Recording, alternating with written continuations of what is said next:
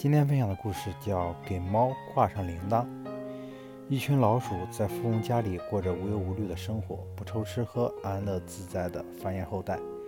然而，不知是主人担心积存的谷物，还是他的朋友无意送他一只猫，总之，他们的天敌来了。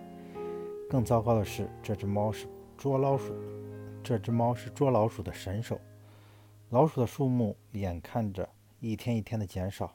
老鼠们为此召开了一次全体会议。一个德高望重的老鼠站了起来，严肃地说道：“这是关系我们生死和未来的事情，我们即将面临着死亡。下面大家讨论一下解决的方案吧。”大家都静下来了，死亡的阴影笼罩着整个会议。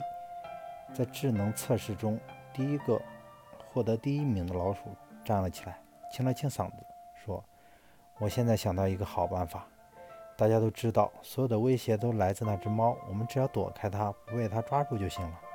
我们可以把一个铃铛挂到猫的脖子上，一旦猫向我们靠近，就会发出声音。我们听到铃声，躲到洞里不就行了吗？聪明绝顶的老鼠说完，会场里响起热烈的掌声。对呀，真是个好主意啊！